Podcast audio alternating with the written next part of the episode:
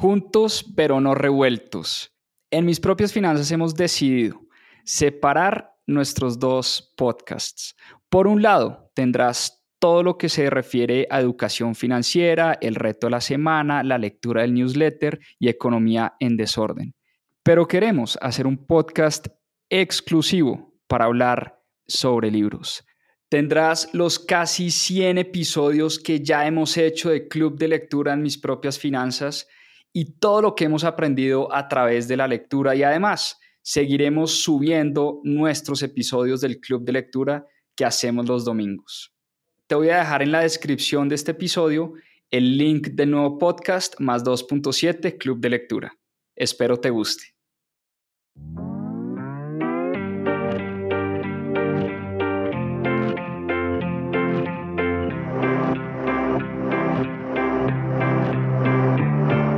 Hola, mi nombre es Juan Pablo Zuluaga, soy cofundador de Mis Propias Finanzas y quiero darles la bienvenida a Más 2.7, nuestro club de lectura. Durante 52 semanas leímos un libro todas las semanas y en este club de lectura van a encontrar la conversación de todo lo que aprendimos a través de la lectura. ¿Por qué más 2.7? En la región se leen menos de 2.7 libros al año y es una estadística que queremos combatir. Disfruten esta conversación y este aprendizaje que tuvimos a través de los libros. Bienvenidos.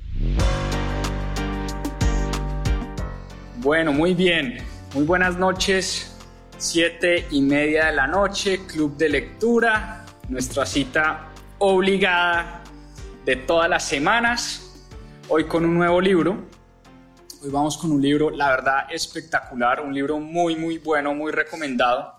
Hoy vamos a hablar de este libro de Diana Uribe, que se llama Brújula para el Mundo Contemporáneo, y ella lo llama una guía para entender este siglo XXI. Diana Uribe es una filósofa e historiadora colombiana muy famosa que ha trabajado en radio, trabajó en radio muchos años, hoy en día tiene un podcast, uno de los podcasts más oídos en Colombia y en Latinoamérica, una persona súper, súper culta, eh, con una memoria prodigiosa. Yo no conozco una persona que tenga una memoria más impresionante que la que tiene Diana Uribe.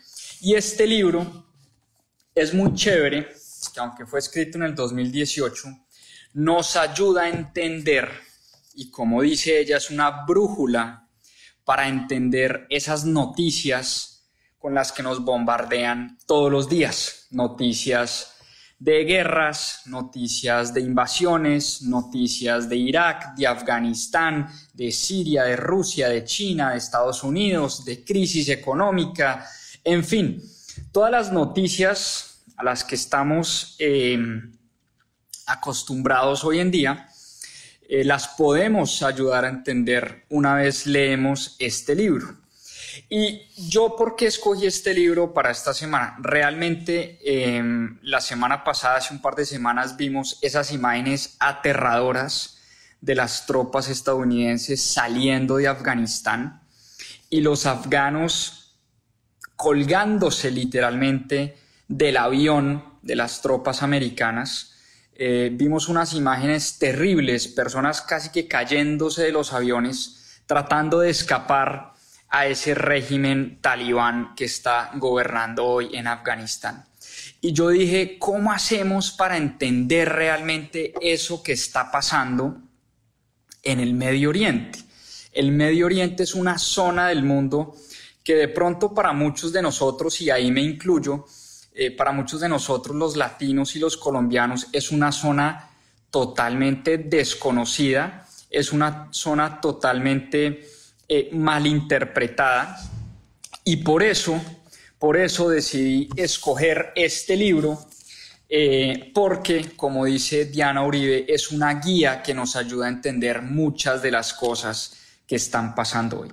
Y este libro es fantástico y es fascinante porque empieza, por supuesto, con un recuento eh, de lo que es la Europa o lo que fue la Europa del siglo XX, todo lo que pasó en el siglo XX. El siglo XX fue un siglo eh, bastante aterrador en muchos aspectos. Tuvimos, por supuesto, las dos guerras mundiales, Primera y Segunda Guerra Mundial, más de 70 millones de muertos entre las dos guerras, una cosa brutal que vivimos en la humanidad. Vivimos también ese periodo entre guerras, esa crisis de 1929, en Club de Lectura hemos visto también y hemos hablado de la crisis de 1929 y lo que eso ocasionó, eh, porque por supuesto en ese periodo entre guerras es que nació el fascismo, nació el nazismo, eh, se dio después de la final de la Primera Guerra Mundial el Tratado de Versalles que acabó con Alemania. Y de ahí nace este líder en Alemania eh, llamado Adolf Hitler con sus ideas nacionalistas y con sus ideas de esa raza superior y esa raza ariana y ya sabemos todos en qué terminó esa terrible, terrible historia de la Segunda Guerra Mundial. Y después de la Segunda Guerra Mundial, Diana Uribe nos hace un recuento de lo que fue la Guerra Fría, esa lucha eh, no bélica, pero sí de un grado armamentista enorme entre las dos superpotencias que nacen y florecen después de la Segunda Guerra Mundial, que son Estados Unidos y Rusia, todo lo que eso repercutió en el mundo y todo lo que eso significó para el resto de naciones en el planeta. Ya vamos a hablar un poquito más de la Guerra Fría y lo que eso ha implicado para los tiempos de hoy. El plan Marshall, un poco esa reconstrucción de Europa, em, cómo Estados Unidos emerge como un líder global y a través de su plan Marshall trata de reconstruir a Europa, trata de tener aliados muy fuertes y muy poderosos en el eh, continente europeo. Bretton Woods en 1944, Fondo Monetario Internacional, Banco Mundial, el patrón oro, cómo se quiebra ese patrón oro y ese sistema monetario basado en el oro y en el dólar en 1971 bajo la presidencia de Richard Nixon. Después, más adelante, en 1989, cae el muro de Berlín eh, y es de alguna manera el reflejo de la victoria del capitalismo frente al comunismo, la victoria, entre comillas, de Estados Unidos frente a Rusia. Eh, más adelante, un par de años más adelante, en 1992, el Tratado de Maastricht, con el que se consolida la Unión Europea. Por fin en Europa empiezan a pensar en una unión y empiezan a pensar en cómo hacer para no repetir los horrores de la Primera y la Segunda Guerra Mundial. Cómo, cómo hacer para no caer en los odios, en la xenofobia, en los en las universidades y en toda esa guerra que vivimos durante todo el siglo XX. Ese fue el proyecto de la Unión Europea, que se trataba era de liberar las fronteras, liberar el trabajo, que un estudiante español pudiera estudiar y trabajar en Italia, en Holanda, en Inglaterra, en cualquier país de Europa y de esa manera se empieza a construir un proyecto de unión, pero un proyecto que dejó por fuera a muchos países y también vamos a mencionar más adelante de qué se trató todo este proyecto de la Unión Europea. Y por supuesto, hace un recuento eh, muy importante de lo que fue la crisis del 2008, la crisis económica, que refleja en muchos aspectos esa crisis que se vivió en 1929. Y por ahí dicen que la historia no siempre se repite de la misma manera, pero sí rima mucho. Y por eso la crisis del 2008 tiene muchos ingredientes, ingredientes parecidos a los que se dieron en 1929. Ingredientes de desregularización de la banca, ingredientes de abusos y trampas Em, entre banqueros, eh, entre aseguradoras, entre personas de muchísimo dinero que engañaron al público en general y entre unos bancos que le prestaron a unas personas que no iban a poder pagar para que compraran casas y por eso eso terminó eh, desenvolviéndose en todo lo que conocemos como la crisis del sector inmobiliario. Y después de esa crisis, por supuesto, es una crisis que nació en Estados Unidos con la quiebra de Wall Street y de muchos bancos, empezando por Lehman Brothers, Fannie Mae, Freddie Mac eh, y muchos otros bancos en Estados Unidos. pero eso terminó teniendo un efecto en Europa eh, y vimos cómo muchos países de la Unión Europea empiezan a entrar en una crisis profunda, profunda, profunda, como el caso de Grecia inicialmente, que en el 2008-2009 eh, vimos cómo incluso se empezó a hablar primero antes del Brexit, se hablaba del Grexit, cómo hacer para sacar a Grecia de la Unión Europea y cómo nacen partidos nacionalistas incluso al interior de Grecia, porque el Fondo Monetario, el Banco Mundial y la misma Unión Europea le impone a Grecia unas medidas económicas supremamente fuertes que Grecia no podía cumplir y por eso es que eh, mucha gente empieza a hablar de la salida de Grecia de la Unión y cómo la Unión se podía resquebrajar eh, con la salida de Grecia. Pues bueno, ya vimos que hace un par de años el mismo eh, Boris Johnson y el mismo David Cameron, que le había prometido al ala ultraconservadora inglesa que iba a hacer un referendo para ver, para preguntarle a la gente qué quería, si quería que Inglaterra saliera de la Unión Europea y ya vimos en qué está terminando todo esto. Entonces, ese primer capítulo, esos primeros capítulos, hace un recuento fascinante. Aquí se los acabo de mencionar así muy rápidamente porque me quiero enfocar en el Medio Oriente. Porque de alguna u otra manera nosotros en Occidente y nuestros países estamos un poco acostumbrados a entender y a oír y de pronto, no sé, en el colegio, en la universidad hemos tenido algo de historia de Primera Guerra, Segunda Guerra Mundial, periodo entre guerras, el nazismo, Hitler, el fascismo, la Guerra Fría, Estados Unidos, eh, eh, Rusia, etcétera, etcétera. Digamos que estamos mucho más acostumbrados a vivir esa parte de la historia. Pero tal vez la parte que no conocemos muy bien es esa parte de la historia del Medio Oriente y esa zona fascinante del mundo.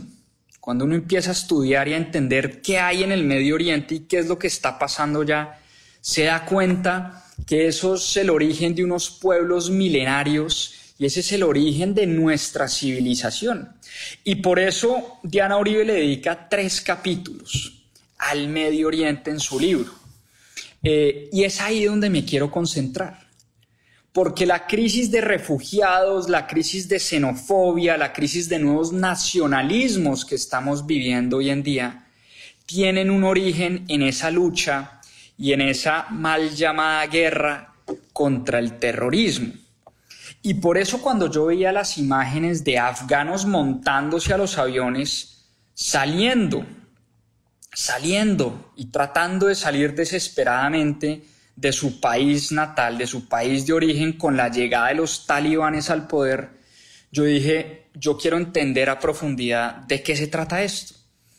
Porque hemos visto muchas noticias, pero un poco la invitación que nos hace Diana Uribe con su libro es a no tragar entero, a no comernos el cuento completico Hoy estamos bombardeados de noticias y de las famosas fake news y estamos acostumbrados a darle like, a compartir y a recibir noticias que muchas veces no son ciertas. Por eso las cosas hay que ponerlas en contexto y tratar de entender realmente qué es lo que está pasando.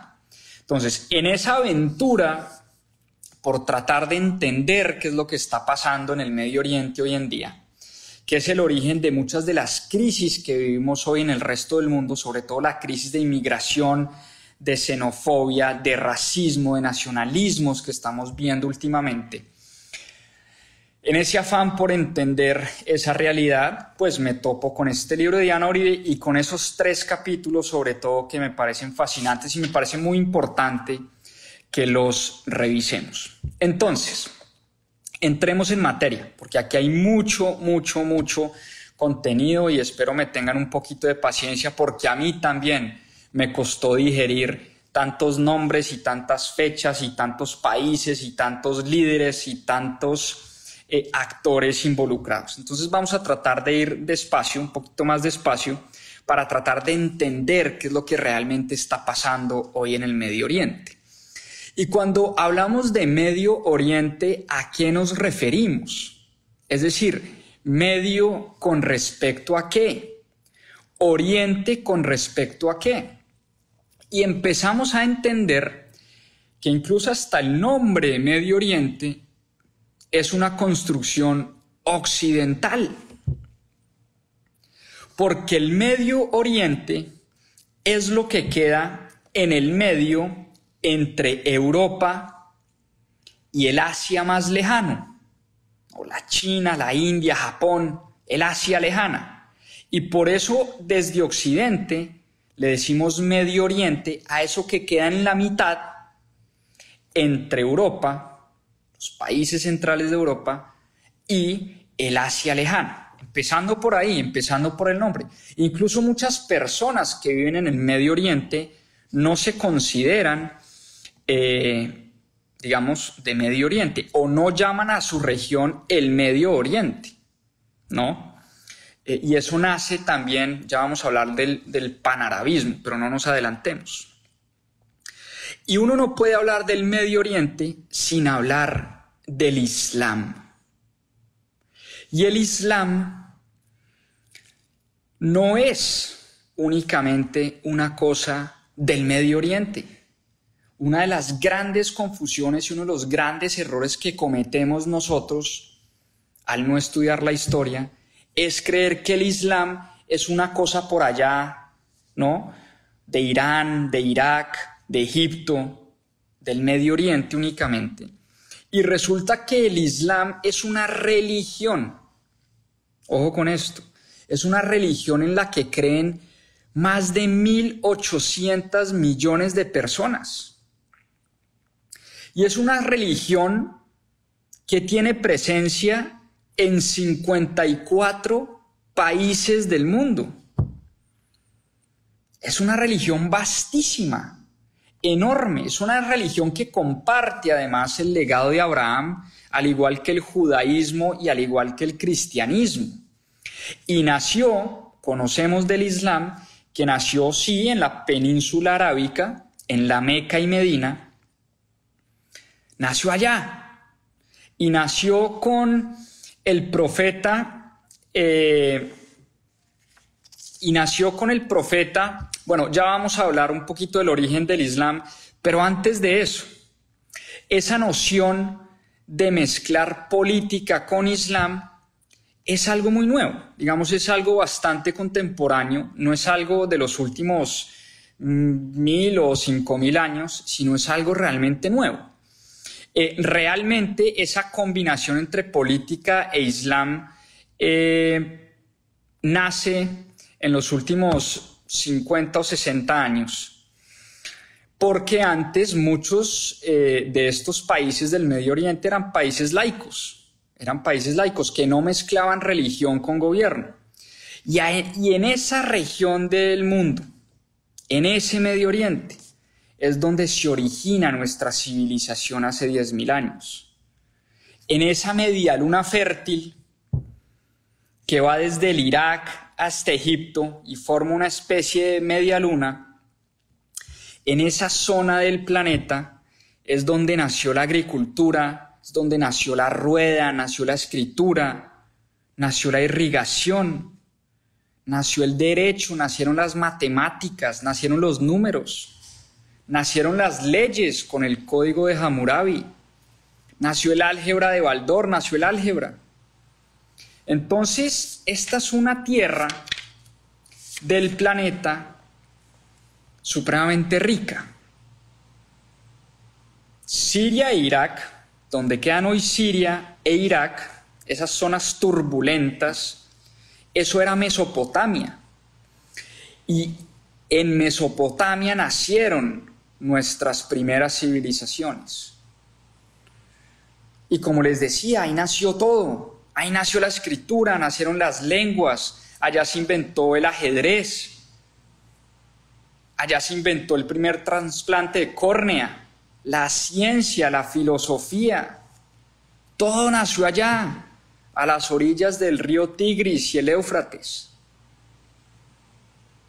Por eso, como les decía, cuando se da la muerte de Mahoma, el profeta del Islam, hay una división entre dos grupos, porque a la familia sanguínea de Mahoma, a los herederos directos de Mahoma, que eran Fátima y Ali, pues fueron asesinados, estos dos herederos, y se crean como dos grupos o dos corrientes. Esto es bien importante.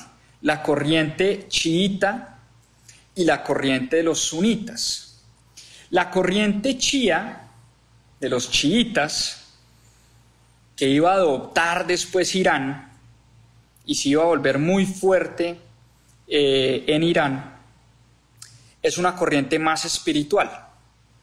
La corriente sunita es una corriente que creía que el legado de Mahoma debía manejarse de manera mucho más administrativa y no tan espiritual. Es decir, ellos creían en los califatos, en los califas, en la conquista de más pueblos. Y por eso los sunitas, que creen en los califatos, empiezan a conquistar distintas zonas del mundo, empezando por Siria, Damasco, todo lo que es la Meca y la península arábica, la Meca y Medina. Y después eh, el segundo califato conquista Bagdad y la zona de Irak.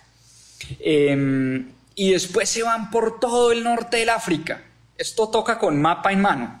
Esto, créanme, a mí me tocó leer este libro con un mapa en la mano, literalmente. Pero es fascinante porque uno más o menos empieza a entender este rompecabezas. Y entonces ese califato que empieza a conquistar el levante y el norte de África, pasando por eh, Egipto, Libia, Túnez, Marruecos, hasta llegar a Andalucía, hasta llegar a España. Toda esa zona del norte de África eh, pues es conquistada por, por, el califato en los que creían los, los sunitas. Eh, y como les decía, es una civilización muy grande, es un pueblo enorme, es una civilización muy robusta, es una civilización donde nacen muchas de las lenguas, muchas de las creencias, de las filosofías, de las artes. De hecho, la UNESCO eh, advirtió en su momento a Estados Unidos cuando invadió Irak que esa era una zona de patrimonio cultural para la humanidad, que no podían destruir a Bagdad porque en Bagdad estaba la cuna de nuestra civilización. En Bagdad teníamos 10.000 años de historia.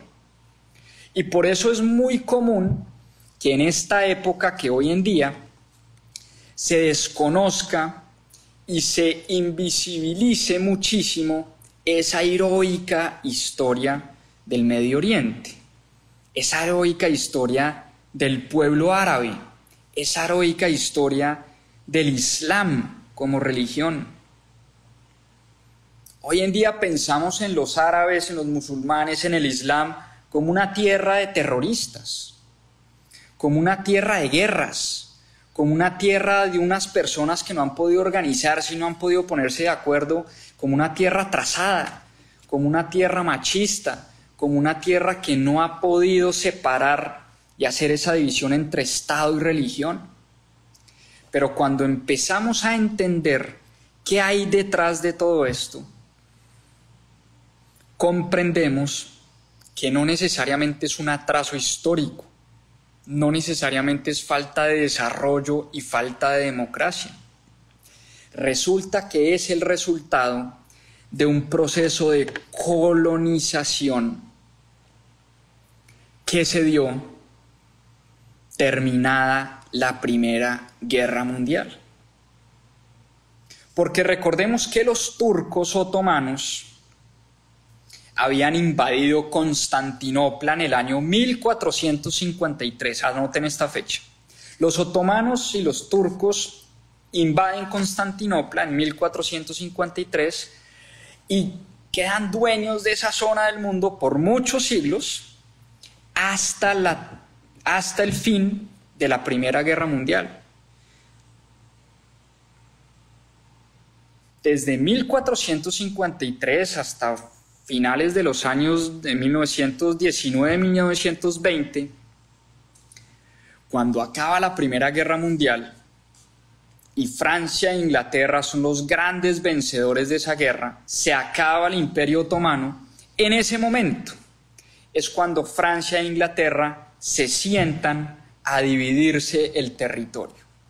Y esa división del territorio del Medio Oriente en protectorados franceses e ingleses es el resultado que tenemos hoy en día.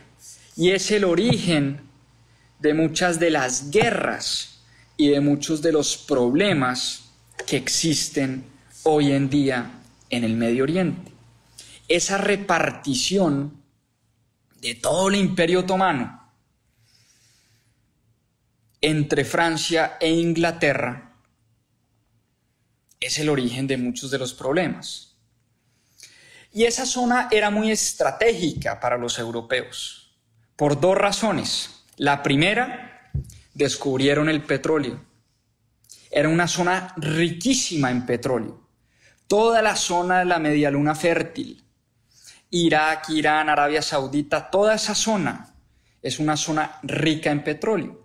Y resulta que por allá en el año 1910-11, el señor Winston Churchill dice que el petróleo debería ser la nueva fuente de energía y que los barcos y, los armamentos de guerra deberían ser impulsados ya no por carbón y ya no por vapor, sino por petróleo, para hacer estos armamentos mucho más eficientes. Y por eso esta zona del mundo se convierte en una zona estratégica para Europa, por la cantidad de petróleo que hay allá y porque también era un paso obligado, ¿no? Hacia el oriente lejano, hacia la China, hacia la India. Entonces, eh, en un acuerdo, que fue el acuerdo de Sykes-Picot, Sykes, que era un enviado del gobierno inglés, y Picot, uno enviado del gobierno francés, eh, literalmente estos dos señores, eh, con su equipo de trabajo, se sientan en una mesa con un mapa en mano y dicen cómo nos vamos a dividir este imperio otomano y estas nuevas tierras y cómo las vamos a colonizar. Y de esa manera, en este tratado secreto, por repartirse la Palestina y la Mesopotamia antigua, así es que nacen muchos de los países que hoy conocemos del Medio Oriente. Y por supuesto estos protectorados franceses e ingleses tenían unas fronteras supremamente arbitrarias, que no corresponden de ninguna manera eh, a las realidades culturales, a las realidades religiosas, sino simplemente, como les decía, a intereses por conquistar las fuentes petroleras.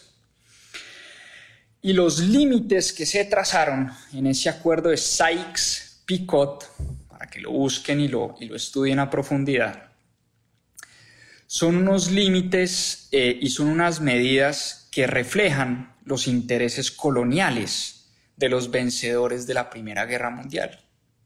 Y después viene, eh, después de la Primera Guerra Mundial, como les decía, viene ese periodo de guerras, esa crisis de 1929, ese surgimiento de los nacionalismos, eh, surgimiento del fascismo, el surgimiento en Italia, surgimiento del nazismo en Alemania, eh, por supuesto la llegada de Adolf Hitler al poder, la Segunda Guerra Mundial, eh, un periodo terrible para la humanidad que muchos de nosotros ya hemos estudiado y conocido, y que a partir de esa Segunda Guerra Mundial nuevamente salen unos nuevos vencedores. En este caso ya no Inglaterra y Francia como eje central, sino nacen Estados Unidos y Rusia como las dos grandes superpotencias vencedoras de esa Segunda Guerra.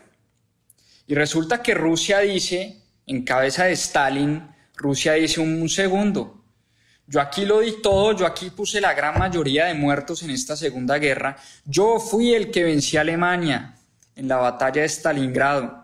Yo fui el que puse contra las cuerdas a Hitler en Berlín. Entonces, un momento, porque yo necesito toda la Europa del Este y toda esa zona que se conoce como los Balcanes. Y por el otro lado, Estados Unidos dice, a mí déjeme Latinoamérica y a mí no se me meta como dicen en mi patio trasero.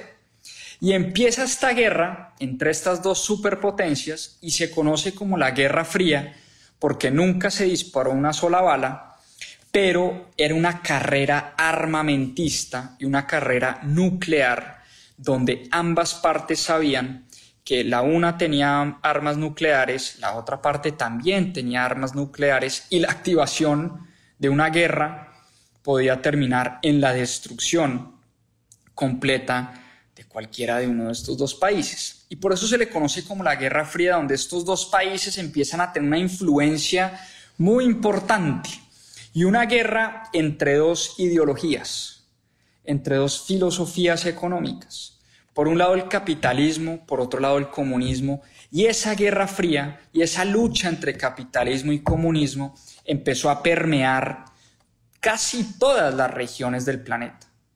Lo vimos en Alemania, por supuesto, con la construcción del muro de Berlín, que dividió a Alemania en dos, y lo vimos en muchas regiones de Latinoamérica, donde los rusos, por un lado, apoyaban a unas partes y a unos frentes y los Estados Unidos, por otra parte, apoyaban también a dictadores muchas veces para contrarrestar estas ideas revolucionarias y estas ideas comunistas.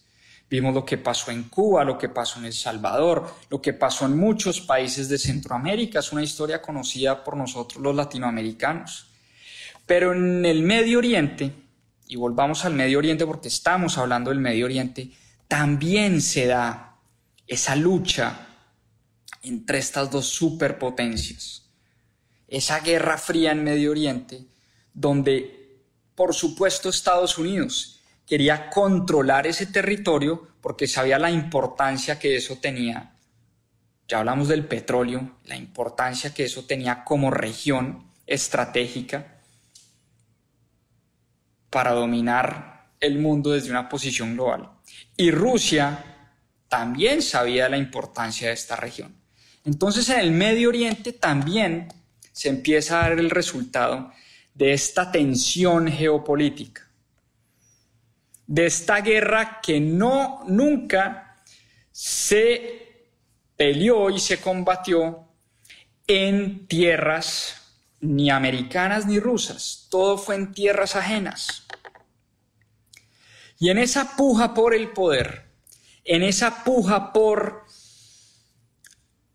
mostrarle al mundo cuál era esa filosofía económica que debería mandarla para... Empiezan los distintos apoyos. Entonces Estados Unidos empieza a apoyar, por ejemplo, a países como Pakistán, Estados Unidos apoya a Irak y al gobierno de Saddam Hussein en la lucha que tenía Irak con Irán, porque Irán resultó ser un aliado de Rusia después de la segunda, eh, después de la revolución islámica de 1979. Irán nace como un aliado de Rusia, nace además como un país con una fuerte creencia, ahí sí, de combinación entre política y religión, es el ala mucho más radical del Islam y cree firmemente en los valores radicales de, esa religión islámica eh, y allá sí, eh, pues no hay libertades. Eh, Irán, en esa lucha entre Irán e Irak, Estados Unidos se vuelve un aliado de Irak en, sus inicios. Y qué paradójico que siendo un aliado de Irak, eh, Estados Unidos apoya al gobierno de Saddam Hussein. Y lo mismo pasa en Afganistán. Ojo a esto. ¿Qué pasó en Afganistán? Pues resulta que la Unión Soviética invade Afganistán en 1988. Y nuevamente en esa puja por no dejar que la Unión Soviética entrara al Medio Oriente, Estados Unidos empieza a apoyar a unos grupos guerrilleros para hacerle la contra a las fuerzas de la Unión Soviética. Y esos grupos guerrilleros estaban liderados por un señor llamado Osama Bin Laden. Y ese grupo guerrillero se llama o se llamó en su momento Al Qaeda. Y Estados Unidos, en esa lucha por ayudar a Al Qaeda y a las fuerzas de guerrilla afganas para que la Unión Soviética no entrara en Afganistán, Estados Unidos le entregó las armas a Al Qaeda, entrenó a las guerrillas de Al Qaeda por medio de la CIA. Qué paradójico esto. Empieza uno a entender cómo, por un lado, fueron aliados. El caso de Saddam Hussein. Saddam Hussein fue el primer aliado de la guerra contra Irán. Y después terminó siendo catalogado como parte de ese eje del mal eh, bajo el mandato de George Bush. Ya vamos para allá. Pero antes de la guerra del Golfo, antes de que Saddam Hussein invadiera a Kuwait, y ya los gringos le dijeron, no, espérese, ¿cómo así que invadió a Kuwait? Salga de ahí. Y ya empieza Saddam Hussein no a volverse en un aliado, sino a volverse a convertirse en un enemigo. Un poco lo mismo pasó en el caso de Afganistán. Los Estados Unidos apoyaron a Afganistán y a esas guerrillas de Al Qaeda en cabeza de Osama Bin Laden para que le hicieran la contra, para que le hicieran la contra. a la Unión Soviética. Y es así como empieza a construirse toda esta maraña y todo este problema que vivimos hoy. Poco lo mismo también pasó con, con Israel. El eterno problema de Israel y Palestina. ¿Cuál es un poco la historia de Israel y Palestina? Pues resulta que los protectorados franceses e ingleses al principio y después de la Primera Guerra Mundial ya habían hecho una promesa a los palestinos que ellos iban a tener un Estado palestino. Pero al mismo tiempo se volteaban y le decían a los judíos, después de la Segunda Guerra Mundial, que los judíos merecían un Estado. Y qué paradoja tan grande que fueron los europeos. Ojo con esto. Palestina en 1948, cuando se crea el Estado de Israel, apoyado por supuesto por la ONU, después de la Segunda Guerra Mundial y después de que el mundo se enteró en los, en los, em, después de que el mundo, ¿cómo es que se llama? Los, bueno, se me fue la paloma. Eh, después de que conocimos los horrores de los campos de concentración nazi, pues por supuesto eh, el mundo le empezó a prometer a Israel y a los judíos un Estado, un Estado para que vivieran tranquilos. Y los palestinos dicen, ¿a cuenta de que ese Estado tiene que quedar en mi tierra? Si es que fueron ustedes, señores europeos, los que expulsaron a los judíos de esta tierra. Primero los otomanos y, los, y, el imperio romano. Y después fueron los alemanes los que exterminaron a los judíos. Entonces, a cuenta de que nosotros, el pueblo palestino, que nada tenemos que ver con el rechazo de los judíos y nada tenemos que ver con la exterminación judía que se dio en el holocausto, ¿por qué van a venir aquí a imponernos un Estado de Israel en estas tierras que son nuestras? Ojo al tremendo problema que se arma en esa zona del mundo. Y en 1948, bajo el mandato de la ONU y con el apoyo, por supuesto, de Estados Unidos, y muchos de los países aliados, después de la Segunda Guerra Mundial, nace el Estado de Israel, en medio de Palestina, de esa zona árabe y musulmana. Entonces ahí empieza, por supuesto, una serie de guerras entre Israel y Palestina que hoy es un problema que aún no hemos resuelto. Hoy es un problema que vemos que por un lado está Estados Unidos aliado de los judíos y aliado, de Israel. Por otro lado está Israel peleando contra Arabia Saudita, pero a su vez Arabia Saudita aliado de Estados Unidos. Y por otro lado Israel rodeado de enemigos, ¿no? Rodeado de Siria, rodeado de Irak, rodeado de Irán, rodeado de un montón de enemigos. De personas que nunca han querido esa intervención esa intervención de Occidente. Entonces, volvamos al año 1988, cuando, cuando Rusia invade Afganistán y se mete Estados Unidos, ya Rusia estaba, digamos, casi que de, de salida. En el, en el 89 cae el muro de Berlín, eh, en el 92 nace la Unión Europea, eh, y por supuesto, emerge Estados Unidos como el líder y como la potencia mundial. Pero queda en esta zona del planeta, en este Medio Oriente, semejante problema y semejante chicharrón. Y un odio tremendo contra las fuerzas occidentales.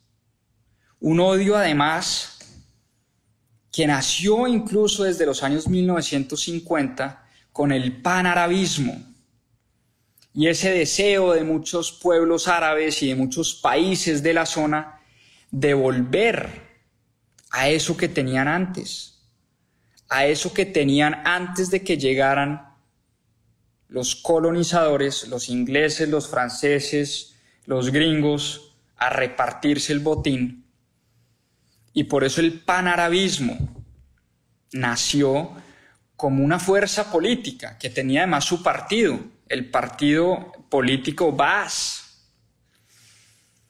Y el panarabismo conocemos figuras como Gaddafi, como Bashar al-Assad, como Abdel Nasser, todas estas figuras que después se volvieron famosas en la, en, la primavera árabe, porque eran figuras supremamente autoritarias, ¿no?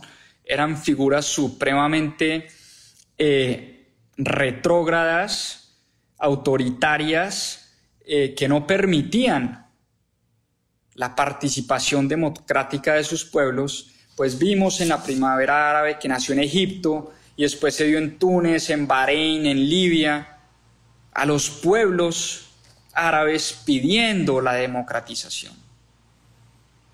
Y vimos cómo Bashar al-Assad respondió con una represión brutal a su pueblo y vimos cómo Siria se empezó a descomponer en una guerra civil terrible.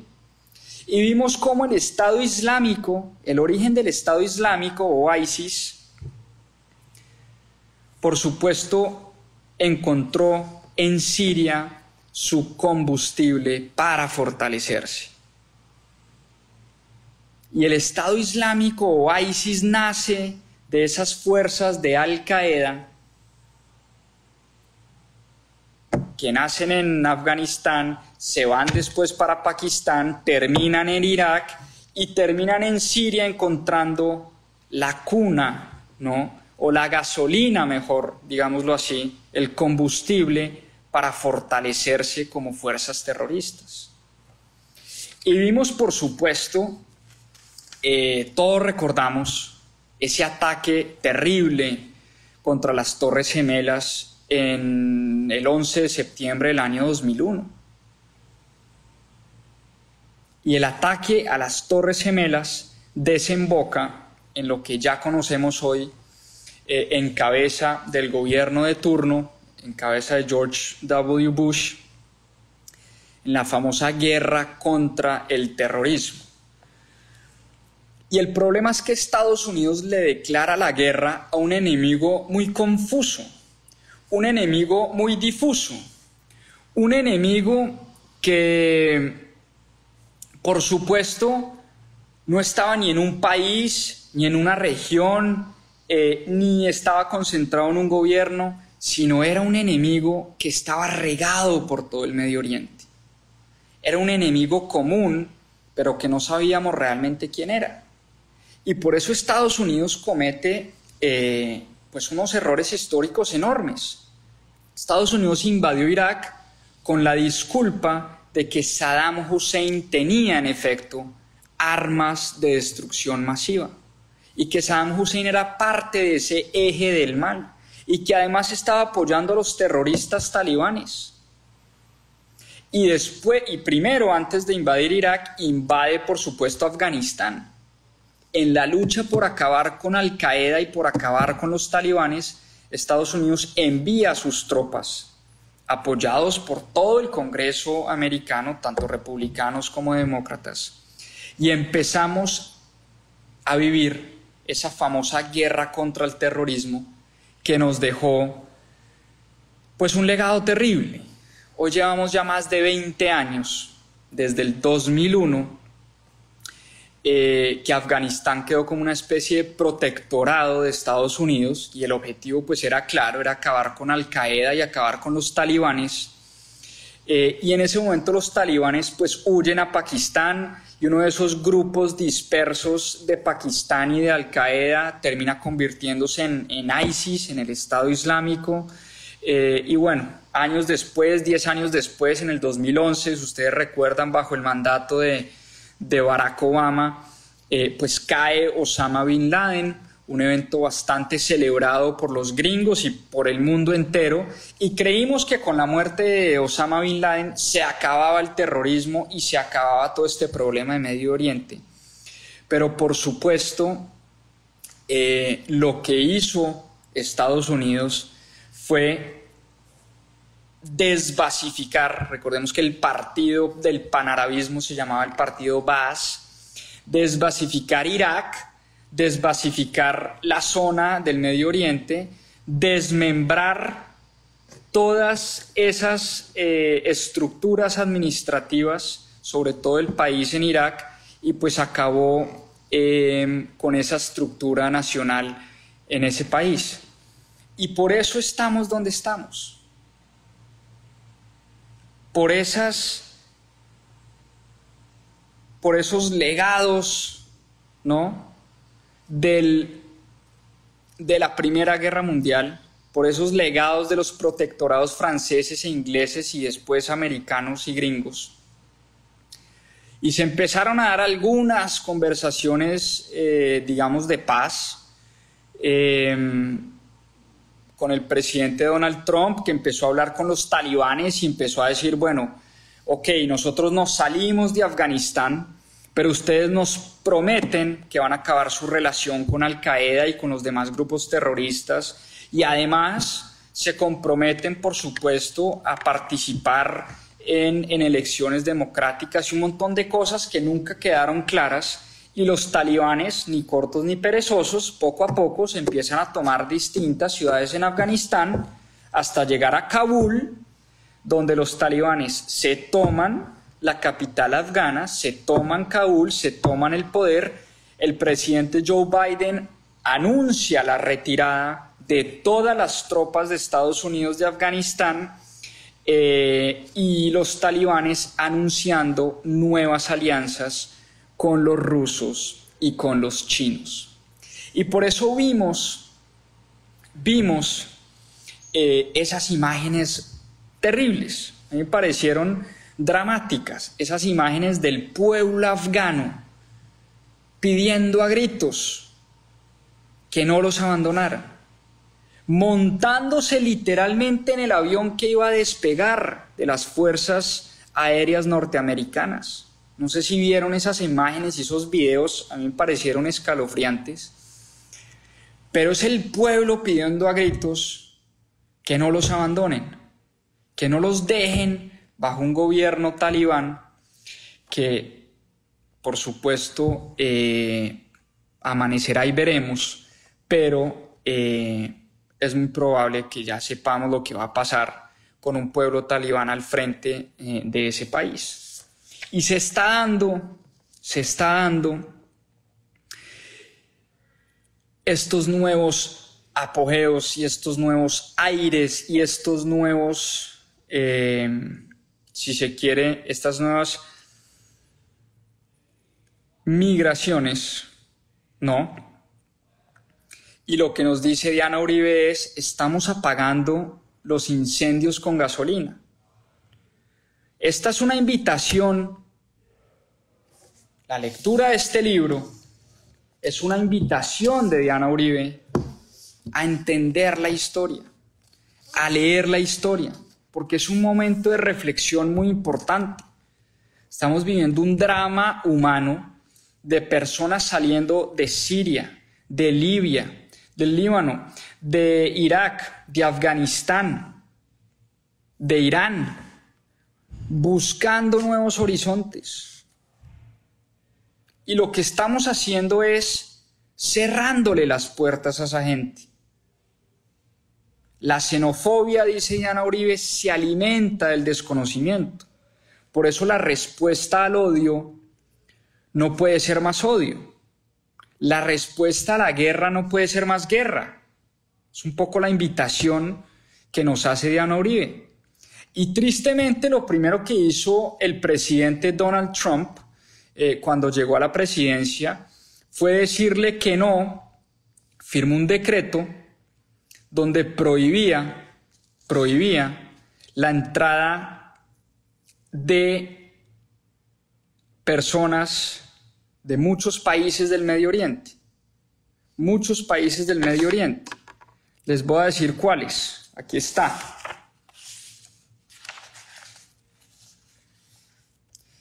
Por aquí lo había anotado.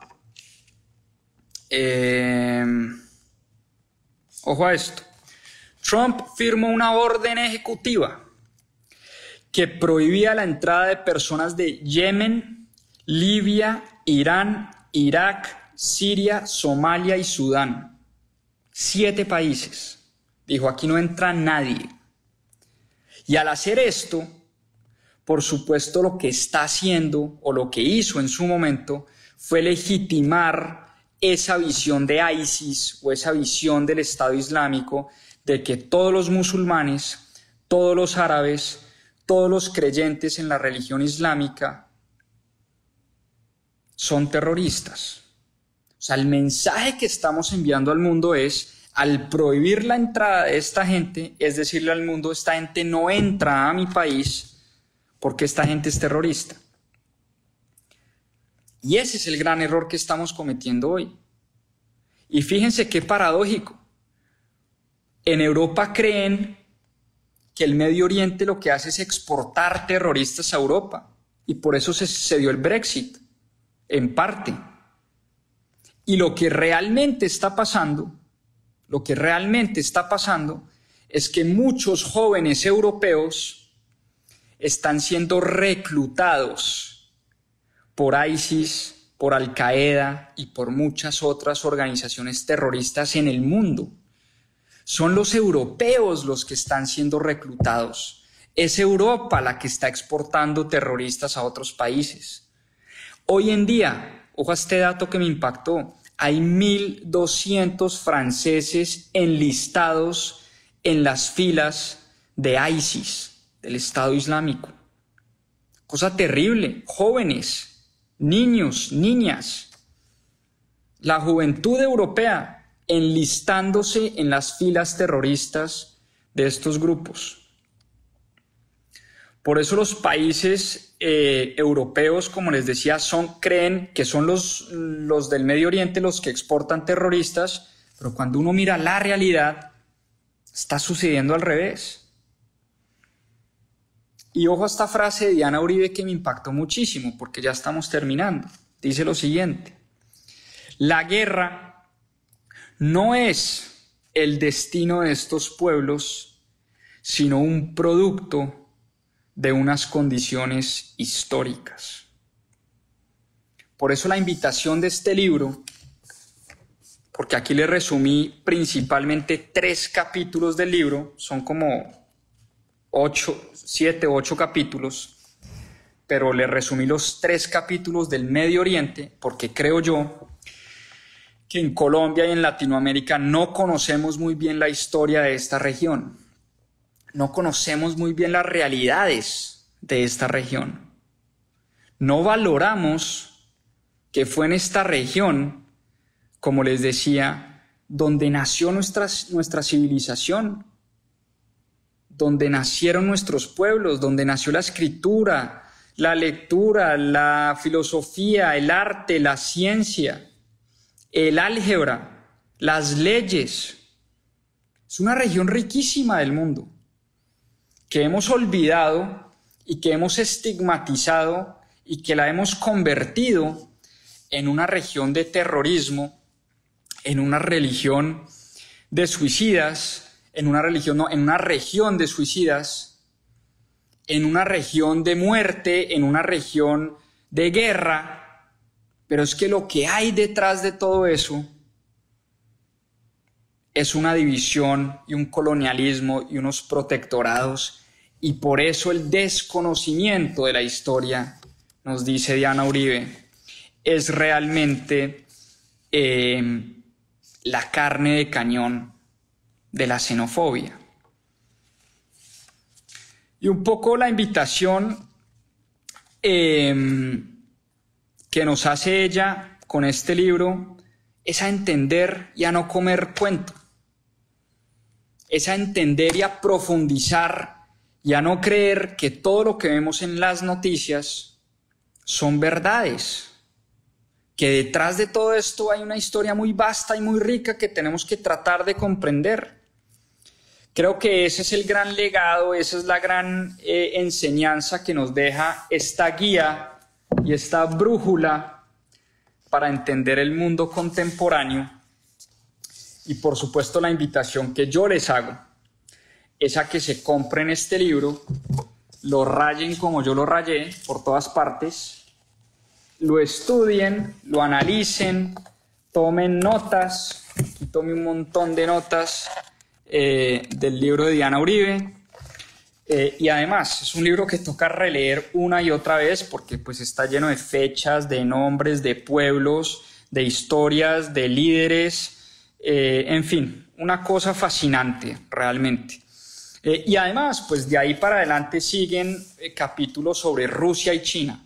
Es muy importante el rol, y yo creo que de pronto de eso podemos hablar en un próximo club de lectura con algún otro libro, pero el rol que están tomando hoy en día Rusia y China en el mundo contemporáneo es algo, pues que tenemos que tener presente, ¿no? Que tenemos que tener presente si queremos entender el mundo en el que vivimos, si queremos eh, entender, por supuesto, lo que se nos viene, eh, aunque pues nadie sabe qué va a pasar en el futuro, pero más o menos sí podemos saber, ¿no? Eh, el rol que van a jugar Rusia y China en los próximos 10, 20 o 50 años. Así que bueno, ahí lo tienen. Con eso los dejo eh, para empezar motivados, con un poquito más de conocimiento, eh, con un poquito más de historia y para entender, por supuesto, mucho más las noticias que vemos casi que a diario en los periódicos. ¿vale? Entonces ahí tienen. Diana Uribe, Brújula para el Mundo Contemporáneo. Los que no se han inscrito a nuestro grupo de Telegram, del Club de Lectura. En ese grupo estamos compartiendo eh, muchas cosas, estamos compartiendo algunos apartes importantes de los libros, algunas notas, invitadísimos a que se unan al grupo de Telegram del Club de Lectura de mis propias finanzas. Está el link, lo encuentran en nuestra biografía de Instagram. Ahí le van a dar clic a nuestra biografía y ahí van a encontrar el link para unirse eh, al grupo de Telegram. Un grupo gratuito. Este club de lectura es gratuito todos los domingos, pase lo que pase, estemos donde estemos. Eh, seguimos adelante con esta iniciativa de promover la lectura, de leer un libro todas las semanas y de conectarnos como siempre. Todos los domingos, siete y media de la noche, hora Colombia. Muchas gracias a todos los fieles em, que se conectan sin falta los domingos y a los que se conectan por primera vez. Bienvenidos, bienvenidas. Los espero el otro domingo con otra historia fascinante a través de la lectura. Muchas, muchas gracias. Que descansen y que tengan una semana espectacular. Chao, chao. Abrazo para todos. Muchas gracias por acompañarnos en este capítulo de Más 2.7. Acá les dejo unos adelantos de lo que se viene en nuestro próximo episodio. A seguir aprendiendo. Porque detrás de una gran compañía siempre hay una historia de un gran emprendedor. Bob Iger, por el contrario, dice, yo llegué al mundo del entretenimiento y lo primero que hice fue pedir ayuda.